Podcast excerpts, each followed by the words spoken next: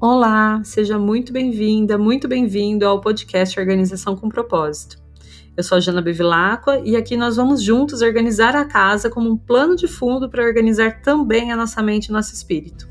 Vamos lá? Bom dia, bom dia!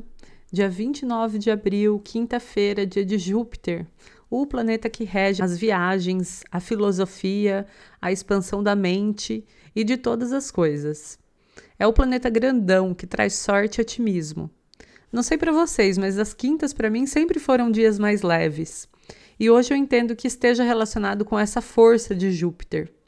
Hoje ainda a gente está com a Lua em Sagitário, signo regido por Júpiter, que facilita ainda mais essa leveza eu indico que você marque as quintas-feiras como dias de planejamento na sua agenda. Assim você imprime nos seus planos essa força de crescimento e de prosperidade de quinta-feira. Bom, eu queria falar também hoje um pouquinho mais sobre Plutão retrógrado, que começou ontem e vai até o dia 6 de outubro. Né? Então, o que, que a gente pode esperar desse período? Ontem eu já disse que é um período para a gente revelar e revisar muita coisa, né? Plutão representa as nossas sombras, o nosso inconsciente, e ele fala de morte, renascimento, regeneração e transformação.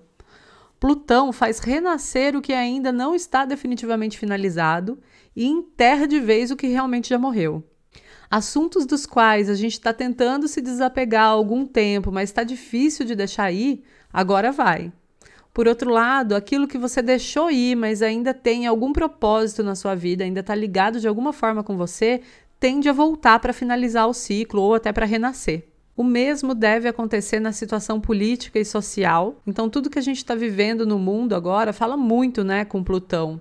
E a retrogradação dele pode intensificar ou começar a se resolver, mas sem dúvida com muitas revelações, com muitas transformações.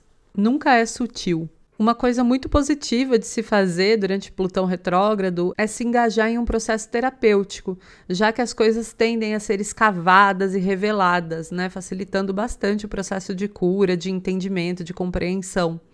Então, se ainda você não faz terapia, é um bom momento para começar. Assim, você pode aproveitar ao máximo os próximos seis meses. Voltando agora para o dia de hoje, a gente está na quinta semana do mês e o nosso foco de faxina semanal tem sido a sala, quintal e depósito. Hoje a gente vai olhar para os nossos vasinhos de planta. Se você tem um quintal, pode se concentrar lá. Se não, pode ser nos vasos espalhados pela casa ou na sacada também fazer uma revisão rápida, tirar as folhas secas, colocar água, dar uma ajeitada, mudar de lugar, enfim, fazer o que precisa ser feito nas suas plantinhas durante o tempo que você tiver disponível. Se você é como eu e tem a tendência em começar uma tarefa, se engajar tanto nela a ponto de perder a noção do tempo, coloca um timer do tempo que você tem disponível para se dedicar para isso. E quando ele tocar, simplesmente pare. Você vai ter outras oportunidades de retomar. E para fechar o dia, que tal pegar um livro gostoso e otimista para coroar a quinta-feira de Júpiter e Sagitário e ir dormir hoje com uma vibração mais elevada? Eu indico muito a leitura do Alquimista, do Paulo Coelho. Inclusive, tô para começar de novo o Diário de um Mago, que eu li quando era adolescente, que eu amei. E talvez agora seja o momento ideal para isso, afinal. Depois me conta qual livro você vai escolher para ler também. Espero que você tenha uma ótima quinta-feira e a gente se encontra de novo amanhã por aqui.